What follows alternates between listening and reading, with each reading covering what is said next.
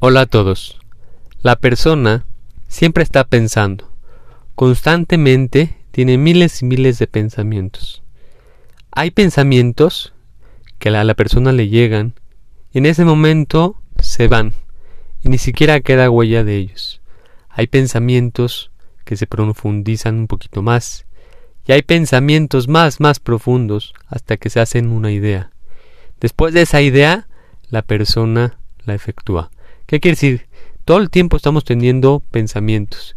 ¿Y qué pasa si le digo tal a tal cosa a tal persona? ¿Qué pasa si hago esto? ¿Estaría bien hacer esto?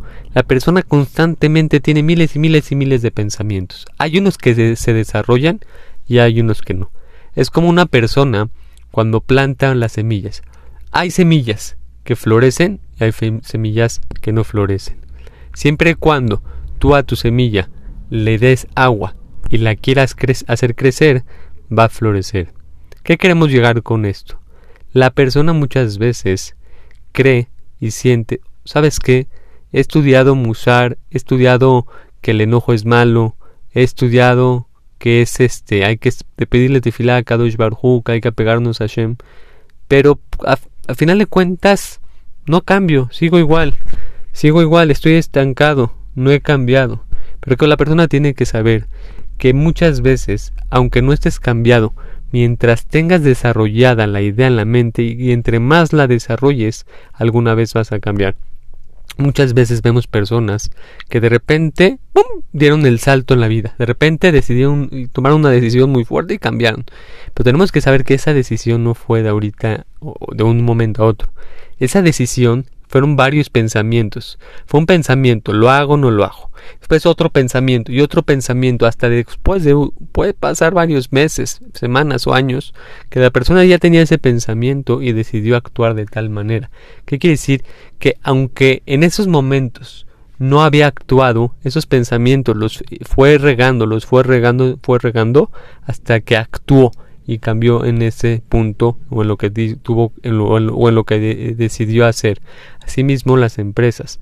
Cuando una persona va a formar una empresa grande, ¿qué, ¿cómo forman la empresa? Primero agarran la idea, ya tienen la idea y la empiezan a desarrollar. Ya cuando tienen desarrollada la idea, que cuáles son los pros, cuáles son los contras, qué es lo que se puede ganar, cuál es el servicio al cliente, qué le vamos a dar, qué le vamos a ofrecer.